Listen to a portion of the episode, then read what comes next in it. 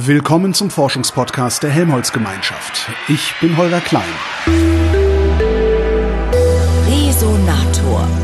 Am Helmholtz-Zentrum Dresden-Rossendorf gibt es das Institut für Ionenstrahlphysik und Materialforschung und darin die Abteilung Beschleuniger Massenspektrometrie und Isotopenforschung und deren Leiter, also der Abteilung, ist der Anton Wallner. Hallo, Herr Wallner.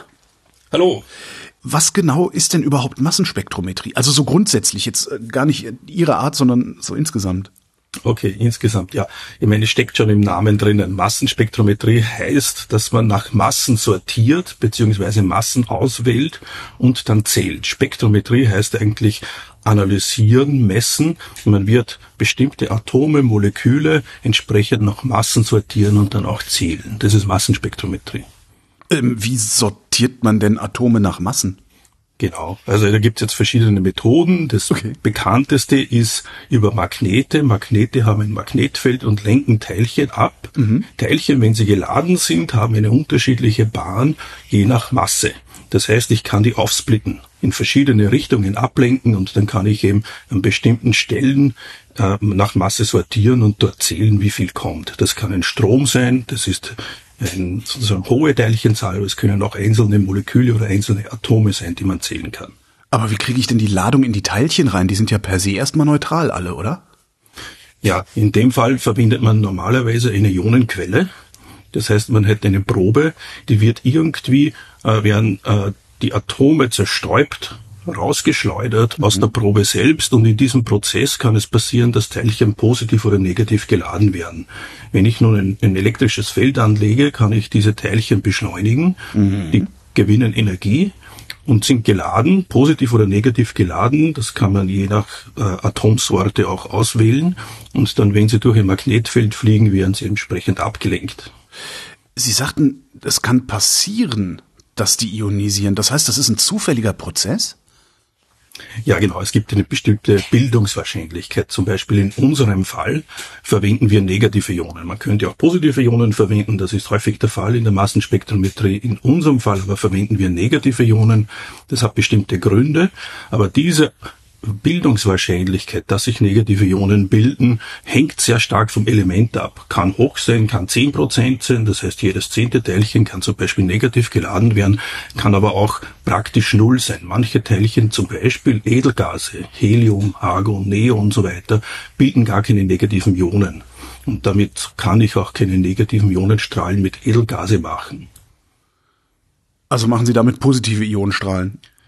Ja, bei Helium, Argon und so weiter, bei diesen Edelgasen funktioniert unsere Methode mit dieser Ionenquelle nicht, aber es gibt andere Anlagen, zum Beispiel in Amerika oder auch äh, in Australien, wo hier zum Beispiel negative, keine negativen, sondern positive Ionen erzeugt werden, aber dann braucht man einen anderen Typ von Massenspektrometer der, der, der Typ Massenspektrometer, den Sie benutzen, ist ein Beschleuniger-Massenspektrometer, sonst würde es wahrscheinlich nicht so heißen, das Gerät. Genau, das, das ist jetzt schon ein Spezialfall. Genau, ich, ich, ich wäre gerne, lassen Sie uns noch ein bisschen bei dem Allgemeinen bleiben. Ähm, wie mache ich das denn? Also ich, ich kann ja nicht immer irgendwie mit riesigen Magnetfeldern arbeiten. Äh, wie mache ich das denn im Labor dann? Oder reichen ja. kleine Magnetfelder, um, um, um naja, es, es, es gibt Magneten, die bestehen aus bestimmten äh, Spulen, mhm. wo ich ein fixes Magnetfeld aufbauen kann. Diese Magnetfelder sind äh, Standard. Da gibt's jetzt keine besonderen Anforderungen. Hier braucht keine äh, supraleitenden Spulen und so weiter. Gibt es auch, aber in unserem Fall sind das herkömmliche Magneten, die zwar viel Strom verbrauchen, aber konventionell betrieben werden die hängt jetzt davon ab, je höher die Teilchenenergie ist, desto größer muss der Magnet werden, um die Teilchen überhaupt biegen zu können. Ja, das heißt, der Preis eines Magneten letztendlich skaliert auch mit der Energie. Das heißt, kleine Massenspektrometer haben kleine Magneten, große Massenspektrometer brauchen große Magneten und damit werden sie auch entsprechend teuer. Es gibt neue Entwicklungen jetzt interessanterweise, insbesondere in einem Spezialfall, vielleicht kommen wir dann später noch drauf, das ist die Radiokarbon-Methode, die sehr etabliert ist. In dem Fall gibt es schon Permanentmagneten. Das heißt, wenn ich gar keine Teilchenenergie mehr ändere oder dass die Einstellung bei, bei einer Messung sehr konstant ist, kann ich Permanentmagneten verwenden. Die werden einmal magnetisiert und das ist eine sehr elegante Möglichkeit jetzt ohne viel Energieaufwand auch Massenspektrometrie Spektrometrie machen zu können. Was ich mich gerade frage, ist, Sie sagen, Sie sortieren die Teilchen nach Masse. Ist das dann eigentlich ein, ein relatives Sortieren oder wissen Sie auch, wie schwer die Teilchen tatsächlich sind, also welche Masse die haben? Ja, das wird kalibriert. Also es gibt ja unterschiedliche Magneten. Manche Magneten oder manche Massenspektrometer können sehr schwere Massen sortieren. Das kann bis zu Virengröße oder Bakteriengröße kommen. Das ist in der Biologie Anwendungen. In unserem Fall aber sortieren wir in der Regel Atome. Das heißt, es sind viel kleinere Massen. Hier verwenden wir äh, normalerweise auch Referenzmaterialien, mit denen wir genau wissen, was wir einstellen. Beziehungsweise es gibt die Erfahrung schon, wo man weiß, okay, ich habe ein bestimmtes Muster an, an Strömen, die ich analysiere, wenn ich einen Magneten oder das Setup, die Anlage einstelle, dann weiß ich, wo ich mich befinde. Ja, aber Sie müssen ja auch, eigentlich müssen Sie ja wissen, wie schwer das Atom ist, das Sie da gerade rausgepopelt haben. Woher wissen Sie, also wie wiegt man ein Atom? Wie wiegt man den Atom? Ja. Also, die Teilchen fliegen ja entsprechend nach den physikalischen Gesetzen. In einem Magneten biegen wir die entsprechend der physikalischen Gesetze. Das heißt, das Magnetfeld, das ich anlege, hat eine bestimmte Abhängigkeit von der Masse, von der Energie und von der Ladung des Teilchens damit kriege ich genau die richtige Richtung. Wenn ich das Magnetfeld richtig einstelle, kriege ich den richtigen Ablenkwinkel. Wenn ich nun das, die Masse des Teilchens kenne, die Energie kenne und die Ladung kenne, kann ich das Magnetfeld einstellen und somit das richtige Teilchen entsprechend um, um 90 Grad ablenken zum Beispiel. Oder umgekehrt, wenn ich die Masse nicht kenne, dann kann ich anhand von dem Magnetfeld, von der äh, Energie des Teilchens beziehungsweise von die, mit der Ladung des Teilchens kombiniert eben entsprechend wieder zurückrechnen, welche Masse das Teilchen hätte. Das heißt, Sie wissen immer ganz genau, wie viele Teilchen da gerade unterwegs sind. Ja, in unserem Fall ist es sehr wichtig, genau die Masse einzustellen und auch genau zu zählen, wie viele Teilchen kommen. Da gibt es dann komplexere Methoden, da gibt es viel äh, zusätzliche Filter, die man anwendet, um möglichst Untergrund auch wegbringen zu können und das die eigentlich interessante Sorte an Atomen oder Ionen in unserem Fall eben entsprechend dann auch zählen zu können. Also, Sie haben eine Ionenquelle. Ähm, die Ionen schicken Sie dann in Ihren Beschleuniger. Was für einen Beschleuniger haben Sie denn da? Ähm, in unserem Fall haben wir Tandembeschleuniger, das sind Teilchenbeschleuniger, die einige hunderttausend Volt Spannung erzeugen können. Das geht aber hoch bis zu circa 10 Millionen Volt. In unserem Fall haben wir in Zukunft einen 1 Millionen Volt Beschleuniger. Zurzeit betreiben wir auch noch 6 Millionen Volt Beschleuniger und, und etwas kleinere, ein paar hunderttausend Volt Beschleuniger. Das ist die typische Größe für unsere Anwendungen der sogenannten Beschleunigermassenspektrometrie. Ja. Die Teilchen aber, die aus der Ionenquelle rauskommen, selbst werden schon vorbeschleunigt. Wir haben eine sogenannte Vorbeschleunigungsspannung. In dem Fall liegen da circa 100 Kilovolt oder 50 Kilovolt oder 10 Kilovolt. Das heißt irgend sowas wie 10.000 Volt bis 50.000 Volt äh, Potenzial an und das heißt, die Teilchen werden entsprechend schon vorbeschleunigt, damit sie vorgefiltert in den Beschleuniger eingeschossen werden können. Also kleiner Beschleuniger vor einem großen Beschleuniger. Ja, vorne sagt man ja, es ist eigentlich nur eine Hochspannungsplattform. Mhm. Später kommt dann der größere Beschleuniger, das ein echter Teilchenbeschleuniger ist, genau. Wie beschleunigen Sie denn die Teilchen dann auf der Hochspannungsplattform? Also Sie, Sie, Sie zerstäuben die, dann legen Sie die, die, die, die hohe Spannung an und dann fliegen die geladenen in eine bestimmte Richtung. Und das reicht schon zur Beschleunigung? Ja, also in unserem Fall passiert das normalerweise so, dass wir eine Ionenquelle haben. Dort werden die Teilchen ionisiert also die neutralen Atome werden in Ionen umgewandelt, in unserem Fall in der Regel negative Ionen. Die werden vorbeschleunigt, werden durch einen Filter geschickt. Das ist ein elektrostatischer Filter als erstes, der die Energie auswählt oder genau selektiert die richtige Energie. Dann fliegen die Teilchen durch einen Magneten. Dort wird der Impuls, im Wesentlichen also die Masse des Teilchens, äh, vorselektiert. Und dann fliegen die Teilchen in den Teilchenbeschleuniger. Das heißt, wir haben einen Ionenstrahl, der schon sehr gut vorsortiert.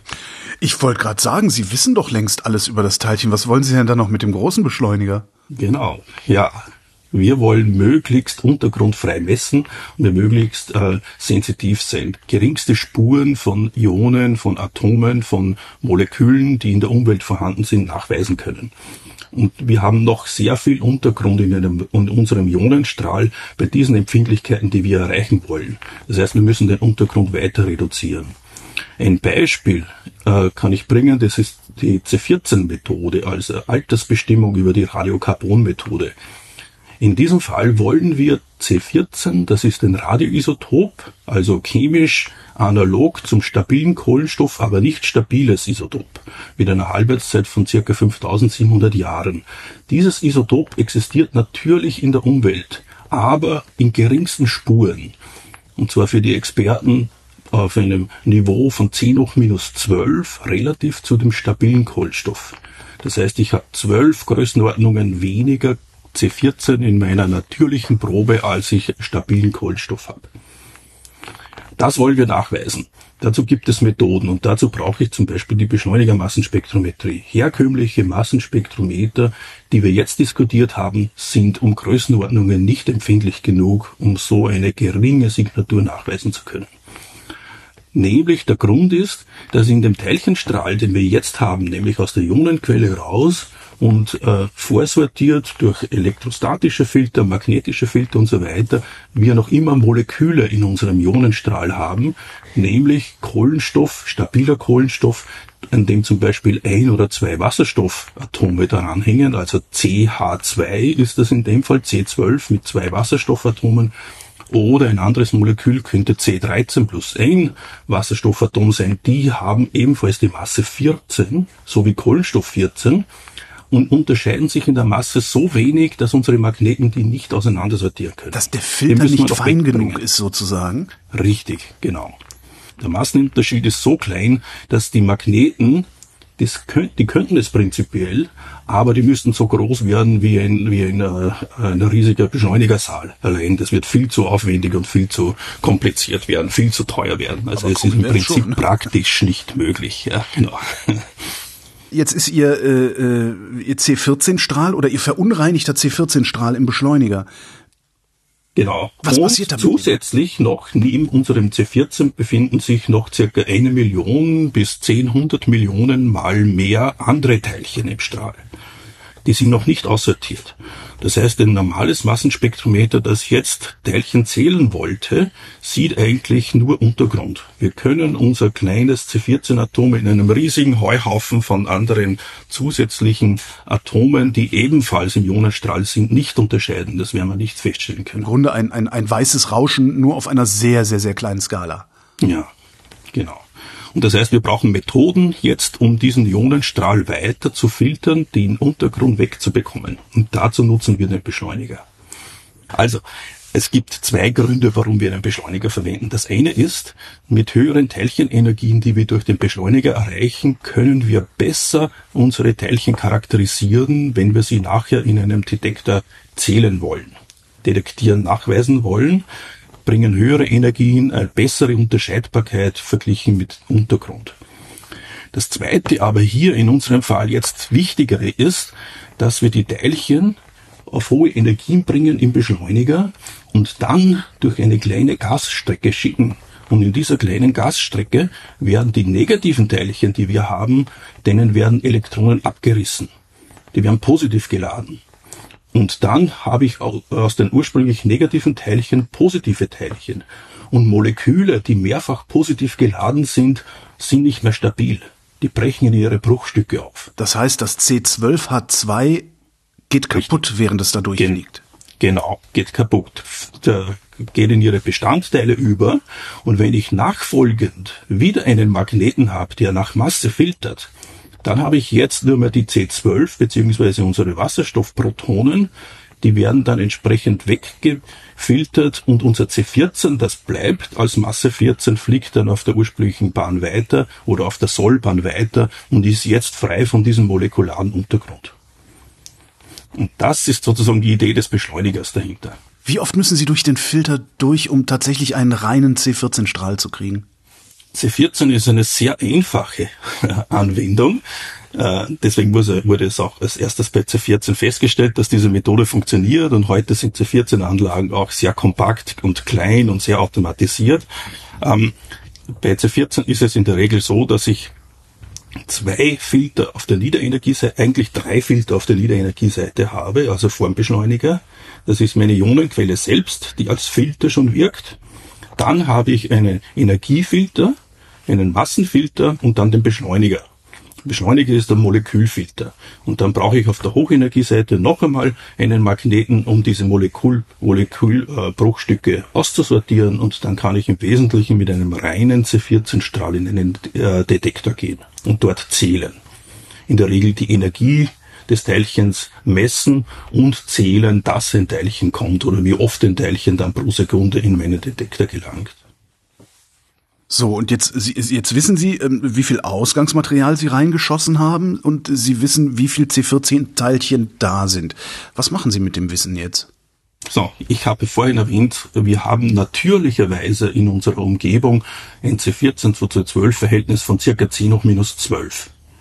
Das ist das Isotopenverhältnis und das kann ich jetzt messen. Ich zähle meine C14 Atome als reine C14 Ionenstrahl in einem Detektor und kann gleichzeitig äh, durch schnelles Umschalten auch mit C12-Ionenstrahl messen, die Intensität messen. Durch schnelles Hin- und Herschalten messe ich mehr oder weniger pro Sekunde einmal C14 und dann wieder schnell C12, die Teilchen pro Sekunde und bekomme wieder ein Isotopenverhältnis. Dieses Isotopenverhältnis ist jetzt ein Maß dafür, äh, wie alt eine Probe ist. Nämlich moderner Kohlenstoff, das heißt eine Probe von heute, widerspiegelt den C14-Gehalt der Atmosphäre und moderner Kohlenstoff hat eben ein Isotopenverhältnis von typischerweise 10 hoch minus 12. Eine alte Probe, eine Probe, die ähm, äh, jetzt mehrere tausend Jahre alt ist äh, und abgeschottet ist von der Umwelt, ähm, hat Kohlenstoff 14 drinnen, der teilweise schon zerfallen ist in Stickstoff 14. Also nicht all der Kohlenstoff, weil er radioaktiv ist, ist noch vorhanden aus der ursprünglichen Menge. Das heißt, aus dem sich verändernden Verhältnis von C14 zu C12, also die Abweichung von 10 hoch minus 12, bestimmt das Alter der Probe. Genau. Ist eine Halbwertszeit vergangen, dann hätte ich nur mehr die Hälfte der ursprünglichen C14-Menge in meiner Probe. Und aus dem 1 mal 10 hoch minus 12 wären dann nur mehr 0,5 mal 10 hoch minus 12. Und wenn eine Halbwertszeit vergangen ist, wir wissen die Halbwertszeit von C14, dann würden wir wissen eben, dass, das, dass die Probe 5700 Jahre alt ist. Sie sagten, dass, wenn, wenn die Probe von der Umwelt abgeschottet ist, ähm, Sie können also nicht, nicht irgendeinen Stein überprüfen, der einfach so die ganze Zeit in der Gegend rumliegt. Der muss schon irgendwo, weiß ich nicht, aus, ein, aus dem Inneren eines Berges kommen. Nein, also Kohlenstoff in der Regel, wir verwenden diese Methode für organische Substanzen. Dort wird Kohlenstoff eingebaut. Kohlenstoff wird in der Atmosphäre produziert und geht über Pflanzen und die Nahrung auch in, zum Menschen oder eben in die organischen Substanzen und spiegelt sehr gut wieder die, den aktuellen C14-Gehalt, den wir in der Atmosphäre zum Beispiel haben. Wenn ein Körper, ein, ein biologisches äh, Wesen stirbt, dann in der Regel ist dieser Metabolismus gestoppt und dann beginnt sozusagen die radioaktive Uhr zu ticken. Der C14-Gehalt vermindert sich im Laufe von der Zeit. Das ist sehr gut wiedergegeben. Wir können ähnliche Anwendungen auch mit anderen Isotopen verwenden oder auch Kohlenstoff in der, in der Natur in nicht biologischen, nicht organischen Substanzen. Dort ist es wichtig, dass wirklich diese Substanz dann abgeschottet ist von einer weiteren Produktion, die sonst weiter stattfinden könnte und eben diese Uhr, die beginnt, wenn ein Körper abstirbt, ansonsten nicht starten würde. Wie präzise können Sie messen? Also wie viele ja. Jahre, auf, auf wie viele Jahre genau? Ähm, auf wie viele Jahre genau führt zurück, wie genau kann ich den C14-Gehalt bestimmen. Und die modernsten Methoden jetzt schaffen das auf circa Promille. Das heißt, ein Tausendstel der Menge kann ich äh, genau messen. Wenn ich jetzt das umrechne auf 5700 Jahre, wäre ein Tausendstel circa fünf Jahre, sechs Jahre. Das wäre im Prinzip die Auflösung, die ich zurzeit habe für alte Proben.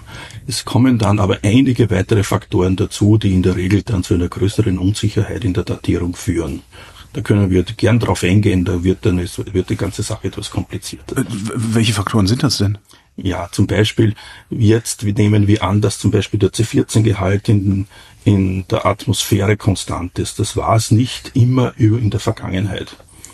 Das heißt, was ich brauche im Wesentlichen ist ein Maß dafür, wie der C14-Gehalt vor 1000 Jahren, vor 2000 Jahren ist, weil wenn ich den heutigen Wert verwende, muss das nicht dementsprechend, wie es vor 1000 Jahren oder vor 10.000 Jahren der Fall war. Aber woher wissen Sie, wie es vor 1000 oder 10.000 Jahren war? Ja, sehr gut. Das ist beim C14-Messen jetzt ein, ein, glücklicher Fall, nämlich wir haben Bäume, wir haben Baumringe. Das ist organische Substanz und ich kann die Baumringe zählen, ich kann in die Vergangenheit genau gehen und kann dann auch diese Baumringe auf ihren C14-Gehalt messen. Aber Sie haben doch keine 20.000 Jahre alten Bäume. Gibt es, genau. Also es gibt jetzt Kalibrierkurven, sogenannte Kalibrierkurven, wo man den C14-Gehalt über das Alter hinweg bestimmt hat, meistens aus Bäu von Bäumen.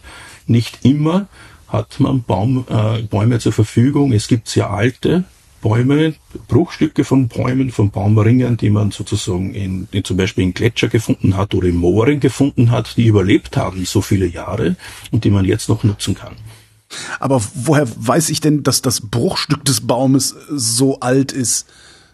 Wie es sein muss, damit ich daraus ableiten kann, wie viel C14 das da dann, Das wird dann eine eigene Wissenschaft. Das sind dann die Dendrochronologen, also die, diejenigen Experten, die dann matchen oder Übereinstimmungen suchen, um aus den Puzzles, aus den einzelnen Bruchstücken, die man hat, aus, aus der Vergangenheit sozusagen ein konsistentes Muster, ein konsistentes Alter zu bekommen.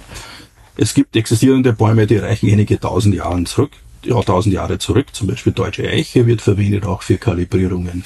Ähm, wenn ich auch weiter zurückgehen mö möchte, dann muss ich wirklich äh, sozusagen äh, Proben nehmen, die irgendwo in Gletscher oder in Mooren und so weiter überlebt haben. Da muss ich versuchen, Übereinstimmungen zu finden. Zum Beispiel die Baumringe wachsen ja nicht oder die Bäume wachsen ja nicht konstant gleich, sondern je nach Jahreszeit, je nach Klima, je nach Wetter äh, wachsen die immer schneller, immer langsam und damit ergibt sich ein ganz charakteristisches Muster. Und dieses charakteristische Muster kann ich dann äh, nutzen, um zu sehen, um ich von, von einem Baumstück zum nächsten Baumstück zum Beispiel irgendwo eine Überschneidung finde und dann das sozusagen chronologisch aneinander anordnen kann. Will ich noch weiter in die Vergangenheit gehen, dann irgendwann ist es mit den Bäumen zu Ende. Dann ja. gibt es aber andere Möglichkeiten noch. Beispiele sind jetzt Korallen, Korallenwachstum oder andere Wachs, äh, äh, andere Organismen, die ebenfalls eine gewisse Struktur zeigen, die man, äh, wo, die man dann einem Alter zuordnen kann. Und damit schafft man es jetzt zumindest äh, grob bis 50.000 Jahre zurück eine ganz gute Kalibrierkurve zu erstellen. Und was machen wir danach? Beziehungsweise da, was machen wir davor? Wenn man noch weiter zurückgehen ja. möchte, dann wird's äh, mehr eine Schätzung als eine wirkliche Messung. Ähm, da gibt's aber zwei Limits. Das eine ist, dass äh, unser Kohlenstoff ja eine Halbwertszeit hat von 5700 Jahren. Das stimmt, das Und wenn weg. ich, ja. wenn ich jetzt sehr weit in die Vergangenheit gehe, dann bleibt mir nicht mehr viel übrig. Nach zehn Halbwertszeiten ist nur mehr ein Tausendstel der ursprünglichen Menge vorhanden. Das ist oft ein Limit. Das heißt, nach 55.000 Jahren oder 57.000 Jahren sind zehn Halbwertszeiten vom Kohlenstoff C14 vergangen und dann ist der über, überbleibende kleine Rest sehr schwierig nur mehr nachzuweisen. Und das heißt, dort irgendwo kommt das Limit der Radiokarbon-Methode hinein. 60.000, 70.000, 80.000 Jahre unter guten Bedingungen kann, man schaffen, aber viel weiter zurück in die Vergangenheit kann man nicht mehr schaffen mit der Radiokarbon-Methode. Da braucht man dann andere Methoden, und ähm, oft ist es so, dass wenn ich 60.000 Jahre alte Proben habe, dann ist es nicht mehr so wichtig, dass ich es auf 300 Jahre genau weiß, sondern ja. dann reicht es auch schon, wenn ich es auf 2000 Jahre genau kenne. Was ist die, die, anderen Methoden, die man dann braucht, um noch, noch weiter zurückzuschauen? haben Sie die auch bei sich am Institut?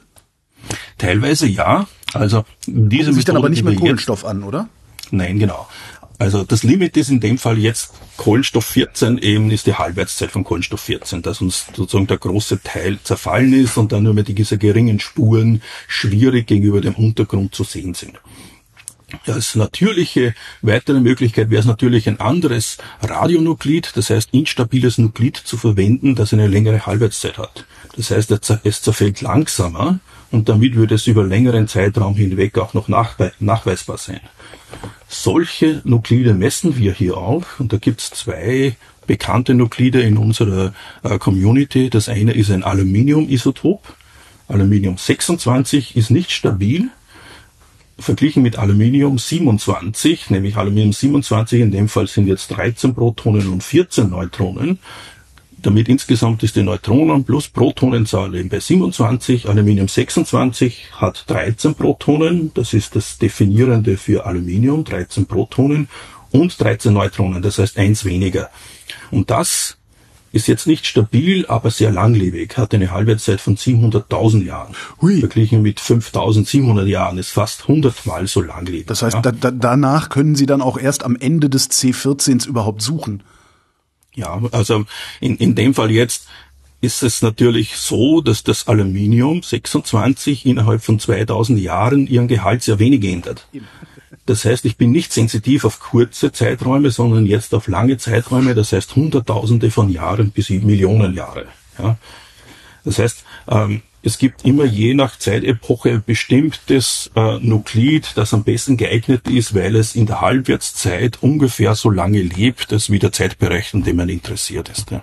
Das ist ein passender Schraubenschlüssel, ja. Ja, ich kann jetzt auf kürzere Zeiträume gehen. Zum Beispiel, wenn ich die letzten paar hundert Jahre verwenden möchte, ist C14 kein guter Kandidat. Dann gibt es andere, die kürzer leben. Zum Beispiel Silizium 32 ist ein Isotop, das 150 Jahre lebt oder Halbwertszeit von 150 Jahren hat.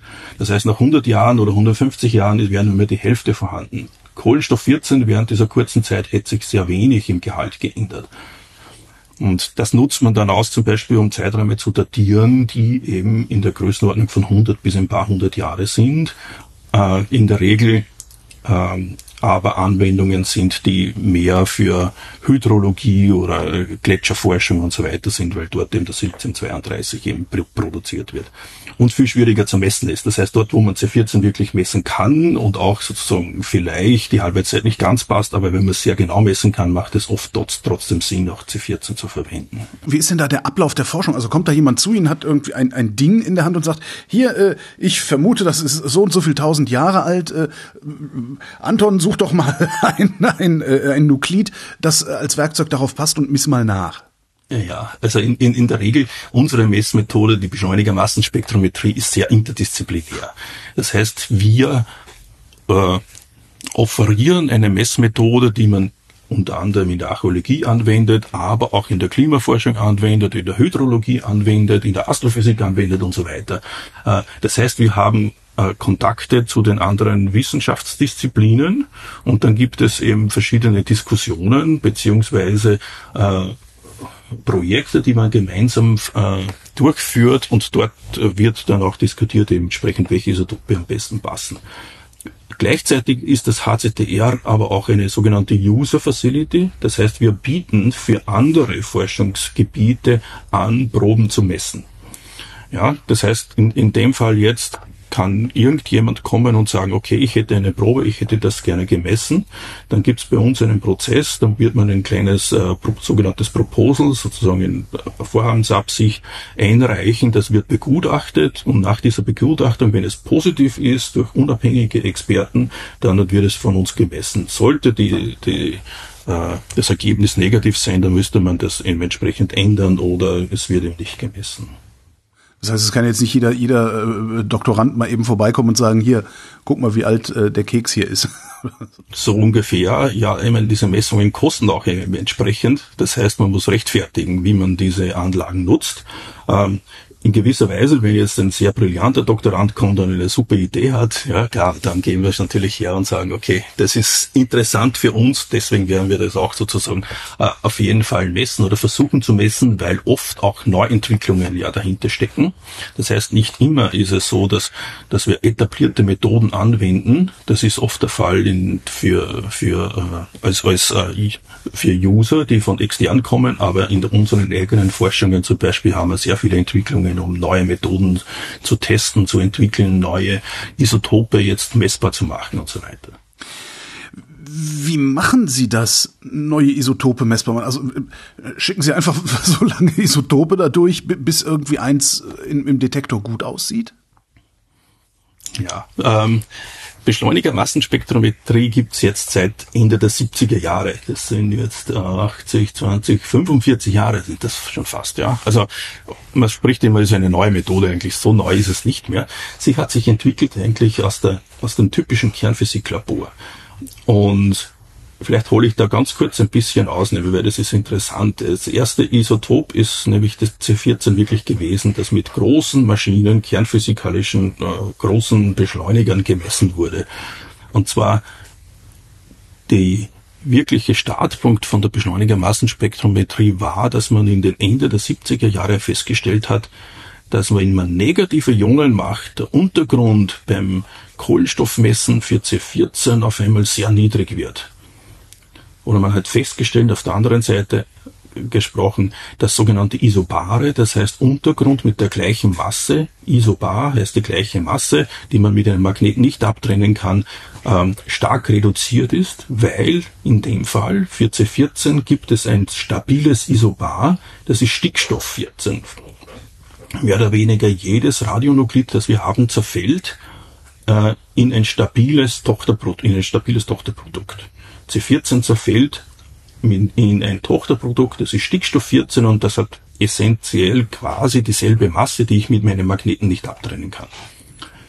Wenn ich Stickstoff 14 in meiner Probe habe und das negative Ionen machen würde, dann könnte ich das auch durch, durch meinen Beschleuniger nicht abtrennen, weil hier das ja nicht in seine Bruchstücke zer, zerlegt werden würde. Das ist ja ein, ein atomares Ion. Ja.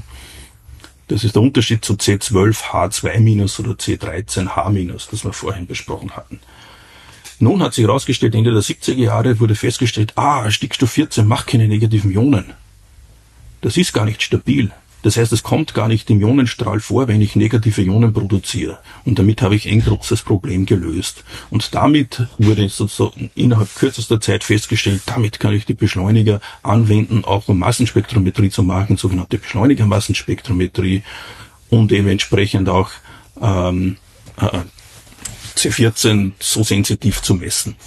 Stabile Isobare lassen sich nicht abtrennen durch den Beschleuniger. Das sind Ionenstrahl drinnen und nachdem sie die, die gleiche Masse haben, kann ich die auch nicht durch irgendwelche Magneten wegfiltern.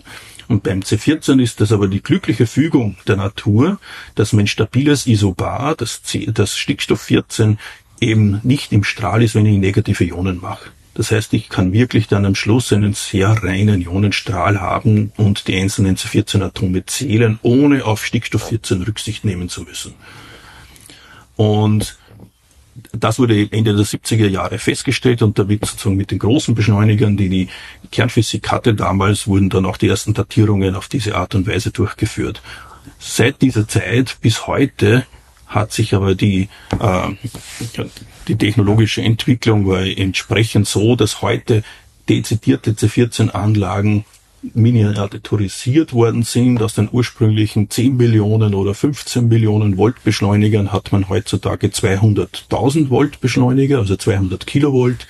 Das ist mehr oder weniger Faktor 100 Reduktion in der Beschleuniger äh, und auch damit einhergehend gibt es viel kleinere Anlagen, die passen normalerweise jetzt schon in ein kleines äh, Büro hinein mit einer Größe von drei mal drei mal drei Meter, drei mal vier Meter und damit ist der Betrieb so einer Anlage auch sehr einfach geworden und auch viel billiger geworden, als das früher der Fall war. Das ist der, der Fall für C14 heute. Werden wir äh, sowas auch bei Aluminium 26 sehen? Ja, es geht teilweise in diese Richtung aufgrund von verschiedenen neuen technologischen Entwicklungen. Und auf das wollte ich eigentlich jetzt genau hinaus. Also manche andere Isotope sind viel schwieriger zu messen weil ich diesen isobaren Untergrund nicht einfach wegbekomme. Das muss ich am Schluss noch mit in meinem Teilchendetektor irgendwie äh, messen. Das heißt, ich muss meine Teilchen, die reinkommen, sehr gut charakterisieren können. Und diese Charakterisierung ist in der Regel immer besser, je höher die Teilchenenergie ist. Äh, das ist beim C14 nicht notwendig, deswegen brauche ich keine großen Beschleuniger. Bei anderen Anwendungen, wie wir sie zum Beispiel in der Astrophysik machen, sind große Beschleuniger noch immer sehr wichtig. Ähm, weil ich dieses Isobar noch immer in meinem Ionenstrahl habe. In den letzten Jahren aber gab es hier Entwicklungen auch, äh, wo man neben Magneten jetzt weitere Filter noch dazu nehmen möchte oder auch schon getan hat kürzlich, nämlich Ionenkühler zu verwenden und Laser und mit Laser versuchen jetzt ganz selektiv diesen störenden Untergrund, dieses Isobar wieder zu neutralisieren. Also wenn es vorher negativ war, möchte man das neutralisieren. Das funktioniert teilweise und wenn es einmal neutral ist, dann fliegt es eben in einem nachfolgenden Magneten zum Beispiel nicht mehr auf dieser Sollbahn, sondern wird eben, da es neutral ist und nicht geladen ist, auch nicht mehr abgelenkt in einem Magneten. Wie macht der Laser das? Ja, diese Ansätze gibt's jetzt seit ungefähr 20 Jahren oder etwas über 20 Jahre, wo man versucht hat, mit einer bestimmten Laserenergie die Elektronen rauszukicken, die dieses störende Isobar hat. Dazu brauche ich eine Mindestenergie. Und wenn diese Mindestenergie für mein Isobar gerade erreicht wird, aber wenn ich das Isotop, das mich interessiert, äh, wenn dieses ein, eine höhere Energie braucht, um das Elektron wegzukicken, dann mag die Energie des Lasers gerade nicht ausreichen für mein äh, äh Isotop, das mich interessiert, es zu neutralisieren, aber es mag ausreichen, um dieses störende Isobar zu neutralisieren. Das heißt, ich möchte mit meiner Energie des Lasers gerade so sein, dass mein, äh, mein Radionuklid, das mich interessiert, eben so bleibt, wie es ist und während das Isobar, das mich stört, eben neutralisiert wird. Ähm, dazu brauche ich aber eine bestimmte Wechselwirkungszeit damit ich das effizient machen kann. Die Teilchen haben ja schon relativ hohe Energien und wenn die dann äh, in eine Strecke fliegen und dann parallel von einem Laser bestrahlt werden, dann ist es oft so, dass die zu schnell wieder aus diesem Laserstrahl draußen sind. Die Wechselwirkungszeit ist zu kurz. Ähm, dazu hat es in den letzten Jahren Entwicklungen gegeben, nämlich sogenannte Ionenkühler. Diese Ionenkühler reduzieren die Teilchenenergien substanziell wieder auf circa thermische Energien, so dass sie nur einmal langsam jetzt durch eine Strecke fliegen. Und jetzt hat der Laser viel länger Zeit, um mit diesen Teilchen zu wechselwirken. Und jetzt kann man sehr effizient diese Isobare, die stören, dann neutralisieren und mein Ionenstrahl mit dem Isotop, der das mich interessiert, eben entsprechend äh, weiter äh, negativ halten. Und diese Teilchen kann ich später wieder beschleunigen, durch meinen Beschleuniger schicken, durch meine Magneten schicken. Und am Schluss habe ich einen sehr sauberen Strahl. Und ähnlich wie beim C14 messen kann ich am Schluss mit einem Detektor wieder äh, sehr gut, sehr effizient, aber auch sehr sensitiv dann meine Konzentrationen der, der äh, Isotope nachweisen. Das heißt, der Ionenkühler sitzt nicht im Beschleuniger und bremst kurz ab, um da drauf, äh, mit dem Laser drauf zu schießen, sondern sie holen erstmal ihren Ionenstrahl wieder raus, verlangsamen den, Richtig. schießen dann mit dem Laser drauf und geben ihn dann wieder zurück in den Ring. Ja, beziehungsweise in unserem Fall, wir haben keinen Ring, sondern wir haben einen Linearbeschleuniger.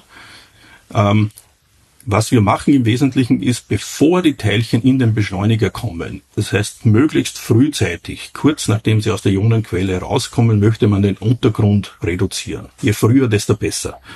Nämlich dann gibt es weniger Möglichkeiten, dass irgendein Untergrund sich später noch entwickeln kann. Das heißt, je früher ich meinen, meinen Ionenstrahl säubern kann, desto besser. Und das wird in der Regel gemacht vor dem Beschleuniger auf der sogenannten Niederenergieseite, bevor die Teilchen hohe Energien haben. Und äh, äh, das äh, braucht in der Regel irgend so eine zusätzliche Ionenkühlerstrecke von eineinhalb bis zwei Metern. Das heißt, es ist kein Problem in der Regel bei, bei, bei Beschleunigeranlagen hier so ein Teilstück dazu zu bauen. Sie haben eben gesagt Astrophysik, Klimaforschung, Hydrologie. Hm. Was messen Sie denn für diese Disziplinen? Weil die haben ja jetzt nicht unbedingt, also die, die, die Astrophysik hat jetzt nicht unbedingt organisches, also glaub, hoffe ich jedenfalls, dass sie jetzt nicht irgendwie ja, genau. außerirdisches genau. organisches Material bringt. Genau. Also äh, hole ich nur mal kurz raus. Also, äh, die Altersbestimmung C14-Methode ist die dominante Anwendung in der AMS. Ich denke mal, über 90 Prozent aller AMS-Messungen werden C14-Messungen sein. Die zweitwichtigste Anwendung ist dann äh, geologische Anwendungen. Das wird in der Regel jetzt äh, auch wieder sehr stark auf ein Isotop zurückkommen und das ist Beryllium 10. Beryllium 10 ist ein Isotop, äh, ähnlich wie Aluminium 26, viel langlebiger als, äh, als C14, nämlich das hat eine Halbwertszeit von 1,4 Millionen Jahre jetzt, also doppelt so lang als das Aluminium 26 zum Beispiel. Und dieses Isotop wird auch in der Natur sehr regelmäßig produziert, sowohl in der Atmosphäre auch wie in, in geologischen Gesteinen, wie zum Beispiel an der Erdoberfläche jetzt in, in Quarz oder, oder anderen geologischen Ablagerungen. Ähm, das wird in der Regel auch relativ konstant produziert und auch eingebaut teilweise dann. Das heißt, In diesem Fall auch, wenn die Produktion stoppt, beginnt wieder diese Uhr zu laufen. Und wenn ich später dann einmal den, den Beryllium-10-Gehalt wieder bestimme, ist analog wie beim C14 die Änderung des Beryllium-10-Gehalts ein Maß dafür, wie alt eine Probe ist. in dem Fall jetzt spiele ich in der Größenordnung von Millionen von Jahren. Das heißt in, in Zeitordnung, Zeit, äh, äh Größenordnungen, die für geologische Veränderungen relevant sind. Aber was bewirkt denn den Produktionsstopp im Beryllium 10? Also beim, beim C14 ist es, ich sterbe. Äh, wann hört irgendwas auf, Beryllium 10 zu produzieren? Zum Beispiel gibt es die Möglichkeit, dass ähm, Beryllium 10 äh, an der Oberfläche nur produziert wird von einem Stein. Dieser Stein erodiert. Es wird immer weniger Material vorhanden sein, das über lange Zeiträume hinweg eine Produktion von Beryllium-10 gesehen hat. Das heißt, insgesamt wird der Beryllium-10-Gehalt niedrig. Es könnte andererseits passieren, dass ein durch Gletscher ein, ein äh, Gestein äh, zum Beispiel abgedeckt wird oder Gestein umgedreht wird und nicht mehr dieser Strahlung ausgesetzt wird, die diese Beryllium-10-Produktion verursacht und damit sozusagen die, die, Produktion auch gestoppt wird. Ist es die Sonne, die Strahlung, äh, die dafür verantwortlich ist oder welche Strahlung ja. ist? Also wir sprechen hier von sogenannten kosmogenen Radionukliden. Das sind diese Radionuklide C14, Aluminium 26, Beryllium 10 und so weiter, von denen wir jetzt schon gesprochen haben. Die werden in der Regel natürlich produziert durch kosmische Strahlung. Deswegen heißt es kosmogene Radionuklide. Diese kosmische Strahlung ist hauptsächlich äh, aus dem Weltall, kommt vom interstellaren Medium, das ist also sogenannte galaktische kosmische Strahlung. Die Sonne selbst macht wenig direkte Produktion dieser Radionuklide, sie moduliert es. Das heißt, die Aktivität der Sonne insgesamt hat eine Auswirkung darauf, wie viel produziert wird und unter welchen Schwankungen diese Produktion stattfindet. Und das ist natürlich auch wieder ein gutes Maß, um etwas zu lernen über die äh, Aktivität der Sonne in bestimmten Zeitepochen. Zum Beispiel kennen wir diesen Elf-Jahres-Zyklus der Sonnenaktivität mit den Sonnenflecken. Das spiegelt sich genau wieder auch in der Produktion dieser Radionuklide, weil diese Sonnenaktivität, die wir in den Sonnenflecken auch sehen, ähm, Abschirmungen verursacht, die die galaktische kosmische Strahlung moduliert. Das heißt, manchmal kommt mehr durch, manchmal kommt weniger durch und das ist wieder durch die Sonnenaktivität beeinflusst.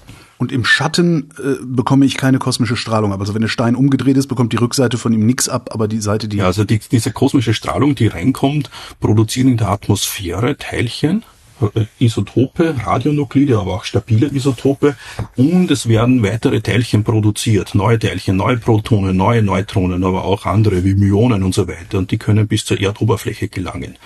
Das heißt, es wird sowohl in der Atmosphäre kosmogen Radionuklide produziert, wie auch an der Erdoberfläche oder sogar im Erd äh, weiter äh, drinnen 100 Meter oder 500 Meter tiefer in tieferen äh, Erdablagerungen oder Schichten kann das noch sein. Ähm, aber da wird schon sehr stark reduziert und das sind hauptsächlich dann nur mehr sogenannte Myonen, die eine bestimmte Produktion machen können. Protonen, Neutronen kommen nicht so weit durch. Die Neutronen kommen aber teilweise schon bis zur Erdoberfläche. Hängt dann sehr stark davon ab, ob ich mich zum Beispiel in den Alpen befinde oder auf Meeresniveau befinde, weil hier die Produktionsrate eine Abhängigkeit von der von der Höhe über Meeresniveau hat, aber es hängt auch davon ab, ob ich mich am Äquator befinde oder ob ich mich Richtung Polen bewege. In den Polen kommt viel mehr kosmische Strahlung durch als beim Äquator, weil das Magnetfeld der Erde da wieder einen Einfluss nimmt. Das heißt, in Norwegen, in Norwegen haben die Steine mehr Beryllium 10 als in der Sahara. Richtig. Genau, mhm. exakt. Mhm. Und zusätzlich ist diese Beryllium 10 Produktion auch moduliert über die Zeiträume hinweg, kurze Zeiträume hinweg, über diese sogenannten Elfjahreszyklus von der Sonne. Wenn ich über längere Zeiträume hinweg gehe, dann gibt's noch andere äh, Einflüsse, die ebenfalls äh, eine Rolle spielen können und sozusagen dann äh, ein bestimmtes Muster abgeben können, wie hoch die Produktion zu bestimmten Zeiten war. Und wer kommt da jetzt zu Ihnen? Der Geologe, der wissen will, was das für ein Stein ist, den er da ausgebuddelt hat? Ja, genau. Also wir haben, wir haben sehr viele äh, Kollaborationen mit Geologen. Wir haben relativ viele Messungen in letzter Zeit auch für, für Eiskurs, das heißt äh, auch antarktische bzw. Grönland-Eiskurs, um Klima zu rekonstruieren. Das heißt, wir gehen, wir gehen mit den Eiskurs die unabhängig datiert worden sind oder von uns datiert worden sind, ähm, zurück in die Vergangenheit, zigtausende bis hunderttausende Jahre und können dort drin diese Radionuklide nachweisen und die geben uns wieder ein Maß dafür, wie das Klima zum Beispiel äh, zu bestimmten Zeiten in der Vergangenheit war. Aber dazu gucken Sie sich nicht das Eis der Eisbohrkerne an, sondern das Material, das im Eisbohrkern außerdem noch ist, oder? Genau. Okay. Was wir machen, wir kriegen dann eben bestimmte Proben von, von diesen Eiscores und dort drinnen suchen wir jetzt zum Beispiel das Beryllium 10 oder wir suchen das C14 oder wir suchen das Aluminium 26 oder andere Radionuklide. Gibt es weitere Radionuklide und der Gehalt dieser Radionuklide dann sagt uns etwas aus, auch wie die Bedingungen zu dieser Zeit in der Vergangenheit waren. Also nicht nur wie alt dieser Bohrkern ist, sondern auch wie die Welt ausgesehen hat. Ja, da gibt es jetzt alle möglichen sogenannten Isotopenmuster. Das können sehr viele stabile Isotope sein, die sich verändern. Zum Beispiel äh, ist ja, wie wir bis jetzt äh, diskutiert haben, sprechen wir von Radionukliden, das heißt Beryllium 10 oder C14 und so weiter. Die Produktion ist, spiegelt sich wieder in den Bedingungen der Vergangenheit. Es gibt aber auch sogenannte stabile Isotope, die eine sogenannte Massenfraktionierung aufweisen. Das heißt, bestimmte Massen von Isotopen verhalten sich unterschiedlich, je nachdem, wie die Bedingungen herrschen. Bestes bekanntes Beispiel wäre Sauerstoffisotope. Sauerstoff besteht aus drei stabilen Isotopen. Sauerstoff 16 ist das dominante Isotop, aber es gibt dann zwei Isotope, Sauerstoff 17 und 18, die jeweils dann noch ein weiteres Neutron dazu haben. Und wenn ich jetzt Sauerstoff 18 mit Sauerstoff 16 vergleiche, ist das schwerer, weil es zwei zusätzliche Neutronen hat. Und diese zusätzliche Masse bewirkt, dass es unter bestimmten veränderten Bedingungen jetzt ein unterschiedliches Verhältnis von Masse 18 Sauerstoff zu Masse 16 Sauerstoff gibt. Das heißt, im Meer beziehungsweise im, im Gletscher gibt es hier bestimmte Änderungen im Sauerstoff 18 zu 16 Gehalt. Und das ist wieder ein Maß dafür, zum Beispiel, wie die Temperatur in der Vergangenheit war, indem ich sehr genau messen kann, wie verändert sich der Sauerstoff 18 zu 16 Gehalt über die Jahrhunderte oder über die Jahrtausende. Das heißt, man nutzt jetzt nicht nur ein Isotop, sondern eine ganze Palette von verschiedenen Isotopen, auch Konzentrationen, nicht nur Isotopenverhältnissen, die dann insgesamt ein konsistentes Bild geben sollten, wie die Bedingungen in der Vergangenheit waren. Und unsere Messungen dazu sind dann eben ein weiteres Puzzlestein, um, um diese Informationen zu bekommen bzw. zu verifizieren oder unsere Erkenntnisse zu erweitern. Okay, das sind jetzt die Geologen, das sind das ist die Klimaforschung. Sie haben Astrophysik gesagt. Inwiefern mhm. können Sie denn Astrophysik machen mit Ihren Maschinen? Ja, was wir also klar, ne? kosmogene, ko ko kosmogene äh, äh, äh, äh, Nuklide. Radionuklide, ja. Aber äh, okay, die, die sind durch die durch die Strahlung aus dem Universum entstanden, aber hier unten auf der Erde. Mhm. Gucken Sie auch nach außen? Ja. Es gibt den Bars relativ exotische Anwendungen jetzt, wo wir wirklich astrophysikalische, grundlegende astrophysikalische Fragestellungen untersuchen können. Und zwar äh, gibt es neben diesen galaktischen kosmischen Strahlen, von denen wir vorhin gesprochen haben, auch die Möglichkeit, dass direkte Teilchen zum Beispiel aus dem interstellaren Medium ins Sonnensystem reinbringen, eindringen können. Diese Ideen gibt schon länger, gibt schon seit äh, auch unter anderem seit den Apollo-Missionen, in denen man Mondproben untersucht hat, aber auch auf der Erde hat man versucht, unter anderem bestimmte Signaturen, die aus dem Weltall kommen, äh, zu finden. Und insbesondere gibt es da ein paar äh, Radionuklide, auch die es natürlicherweise auf der Erde nicht gibt. Und wenn man diese findet, die es natürlicherweise auf der Erde nicht gibt, dann ist das natürlich ein starker Hinweis darauf, dass das extraterrestrisch sein muss. Und wenn es keine wesentlichen Produktionsmechanismen innerhalb vom Sonnensystem gibt, dann ist das natürlich ein starker Hinweis, dass das von außerhalb des Sonnensystems stattfinden, äh, äh, stammen muss. Zum Beispiel in Supernova-Explosionen, die irgendwo in der Nähe der Erde in der Vergangenheit stattgefunden haben könnten. Das ist zum Beispiel eine Anwendung hier. Aber woher wissen Sie denn, Und, dass es bestimmte Radionuklide, beziehungsweise welche Radionuklide es auf der Erde nicht gibt? Weil kann ja sein, dass es die gibt, aber Sie haben es noch nicht gesehen. Richtig. Also deswegen sagen wir in der Regel nicht signifikant vorhanden okay. ist. Es gibt bestimmte Teilchen, sagen wir mal, C14 ist so viel auf der Erde vorhanden, dass irgendein extraterrestrischer Eintrag sehr hoch sein müsste, damit ich das zusätzliche Signal sehen könnte. Ja? Äh, es gibt ein anderes Isotop, das ist ein Eisenisotop, Eisen 60. Das äh, wird sehr, sehr äh, schwierig produziert, weil die Bedingungen besonders sein müssen, damit das überhaupt auf natürlichen Weise produziert werden kann. Eisen braucht sehr viele Neutronen innerhalb von sehr kurzer Zeit weil die Produktion ansonsten über ein instabiles Nuklid geht, das zu schnell zerfällt und dann sich auch gar kein Eisen 60 bilden kann. In unserem Fall hier haben wir zum Beispiel verschiedene stabile Eisenisotope und es gibt ein Eisenisotop, das ist das Eisen 58, das ist das letzte stabile.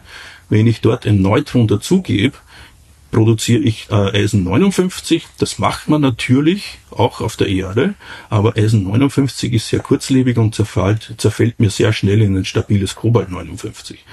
Das heißt, bevor ich noch ein weiteres Neutron dazugeben kann, um ein Eisen 60 zu produzieren, das, das ist der natürliche weg. Weg, ja. zerfällt mir das vorher schon. Das heißt, die natürlichen Bedingungen auf der Erde sind so, dass ich über diesen Weg eigentlich sehr schwer Eisen 60 produzieren kann. Und wenn ich jetzt aber Eisen 60 irgendwo auf der Erde finde, dann ist das schon einmal ein Hinweis darauf, dass es äh, vielleicht eine besondere Situation gegeben haben muss, die nicht terrestrisch oder nicht natürlichen Ursprungs sein würde. Ähm, und ich kann natürlich auch Eisen 60 versuchen zu messen. Das ist wieder ein Isotop, das hat eine Halbwertszeit von 2,5, 2,6 Millionen Jahre, also noch einmal ein bisschen länger lebig als die unsere Beryllium- oder Aluminium-Isotope, die wir vorhin besprochen hatten. Ähm, und wenn ich eine empfindliche Messmethode habe, kann ich natürlich schauen, was ist der typische Untergrund, was ist der bestimmte der typische Messwert, den ich bekomme. Und in der Regel wird man immer mehr oder weniger ganz wenig sehen oder gar nichts sehen. Das sind, was man sieht, ist in der Regel dann der Maschinenuntergrund. Was für besondere Bedingungen müssten denn herrschen, um Eisen 60 in einer signifikanten Menge herzustellen oder hergestellt zu bekommen? Also wie, wie vorhin erwähnt, ich brauche es äh, Neutronen, sehr viele Neutronen. In der Regel ist es ein Spezialfall, weil auch über andere Kernreaktionen es sehr schwierig produziert werden äh, kann. Äh, oder ich brauche auch sehr hohe Teilchenenergien, um es aus schwereren Teilchen irgendwie herzustellen. Das diese Bedingungen sind auf der Erde sehr, sehr äh, limitiert vorhanden. Das ist dann wahrscheinlich schon Atombombe oder sowas. Ja, genau. In, in äh, Anthropogen kann ich es teilweise erzeugen, ist sehr schwierig. Auch in einem Reaktor kann ich es versuchen, unter Hochflussbedingungen Eisen 60 herzustellen. Dieses Eisen 60 selbst, wenn es anthropogen erzeugt ist, wird aber dann äh, sehr lokalisiert nur aus den letzten Jahren stammen, aus okay, den letzten Jahrzehnten ja. stammen. Ja, das heißt, wenn ich jetzt geologische Proben habe und weiter in die Vergangenheit gehe, dann wird man in der Regel kein Eisen 60 finden. In den typischen äh, äh, Archiven, zum Beispiel Eiscores oder tiefste Sedimente und so weiter. Ähm, man weiß aber, dass Eisen 60 in den massiven Sternen erzeugt wird. Warum weiß man das? Unter anderem auch, weil Eisen 60 in sogenannten Supernova-Explosionen, das heißt in den Endstadien von den schweren Sternen, wenn sie explodieren, diese Supernova-Explosionen, äh, ins Weltall rausgeschleudert wird. Da ist, befindet sich Eisen 60, nachdem es relativ langlebig ist, mit 2,6 Millionen Jahren, auch im interstellaren Medium. Und dort zerfällt es dann im Laufe von der Zeit. Und diesen Zerfall hat man auch nachgewiesen mit Satelliten, die ganz speziell sensitiv auf diesen, diese Zerfallscharakteristik des, Charakteristik des Eisen 60 äh, geschaut haben.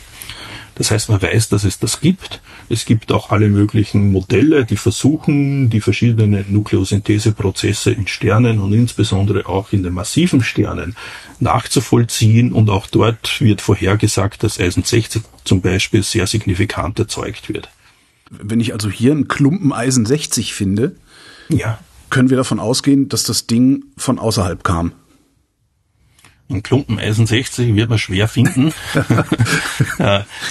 Also, welche Bedingungen herrschen? Was kann sein? Also die Idee war dann in den äh, 90er Jahren eigentlich kam dann die Idee auf, oh, es könnte ja sein, wenn eine Supernova-Explosion nicht in allzu große Entfernung vom Sonnensystem stattfindet, sagen wir 100 Lichtjahre, paar hundert Lichtjahre Entfernung stattfindet, dann wäre das noch nahe genug, dass diese äh, rausgeschleuderten Teilchen möglicherweise einen Weg finden ins Sonnensystem.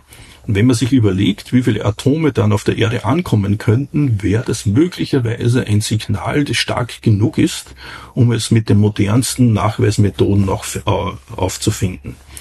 Ähm, damals, Mitte der 90er Jahre, waren die Messmethoden noch nicht gut genug, aber die Idee war damals schon geboren, dass man das eventuell suchen könnte. Und diese Ideen wurden eben dann weiterentwickelt und, und hauptsächlich in München wurde diese Technik der Beschleunigermassenspektrometrie speziell für das Eisen 60 dann auch so weit verfeinert und entwickelt, dass man auch wirklich erste Proben begonnen hat zu messen nachzuweisen. Und die Idee ist jetzt in dem Fall gewesen, nicht das Gesteinsbrocken und dergleichen von einer Supernova-Explosion auf der Erde eintreffen, sondern es können nur kleine Staubteilchen, die im interstellaren Medium vorhanden sind und die teilweise diese äh, Atome, die in der Supernova rausgeschleudert sind, die teilweise diese Atome beinhalten, diese Staubteilchen können ins Sonnensystem eindringen und die würden langsam runterrieseln und ausregnen, mehr oder weniger dann aus, aus der Atmosphäre und dann auf den Ozean treffen, beziehungsweise auf die Erdoberfläche. Wichtig ist, wenn die auf den Ozean treffen, dann würden sie langsam absinken und dann irgendwann in ein tiefstes Sediment eingebaut werden. Und das würde aber nicht sozusagen von heute auf morgen gehen, sondern es werden Jahrtausende, Jahrzehntausende, möglicherweise sogar Jahrmillionen. So lange wird das dauern und dort würden diese Teilchen eingebaut werden. Und die Idee war dann später, okay, man könnte jetzt versuchen, zum Beispiel in Eiskors, aber auch in, also in Eisbohrkernen, aber auch in tiefste Sedimenten und so weiter, äh, Schicht für Schicht durchzumessen und zu sehen, gibt es jetzt hier irgendeine spezielle Isotopensignatur, zum Beispiel Eisen 60, das im Laufe von der Zeit auf einmal höher wäre als der Untergrund, der Messuntergrund, den man sonst terrestrisch erwarten würde. Und diese Bedingungen, diese Messungen sind dann Ende der 90er Jahre so weit verfeinert worden, dass äh, in München erste Messungen durchgeführt worden sind, und zwar einer sogenannten äh, Tiefseemangankruste. Das ist noch einmal ein, ein geologisches Archiv, das sehr langsam wächst, und zwar extrem langsam wächst. Wir sprechen hier jetzt von Millimeter pro Million Jahre. Also jetzt nicht von Zentimetern pro Jahr vielleicht oder vielleicht Zentimetern pro äh, 10.000 Jahre, wie es in äh, Eisbohrkernen der Fall ist, sondern wir sprechen wirklich von drei Millimeter pro einer Million Jahre. Das heißt, wenn ich eine ein Zentimeter dicke Schicht habe, kann ich schon mehrere Millionen Jahre in der Vergangenheit durchgehen. Das hat den großen Vorteil, dass hier diese Nuklide, die drinnen sind, hoch konzentriert sind auf einer äh, kleinen Schicht. Und das ist wichtig. Ich habe zwar vielleicht keine gute Zeitauflösung, weil wenn ich eine 1 cm Schicht messe, dann habe ich schon drei Millionen Jahre integriert in der Vergangenheit, aber ich habe eine hohe Konzentration. Und das war wichtig damals. Und wirklich, man hat drei Schichten untersucht und hat dann äh, festgestellt, in einer Schicht ist wirklich eine signifikante Erhöhung gegenüber dem Messuntergrund, den man anhand von anderen Proben erwartet hatte.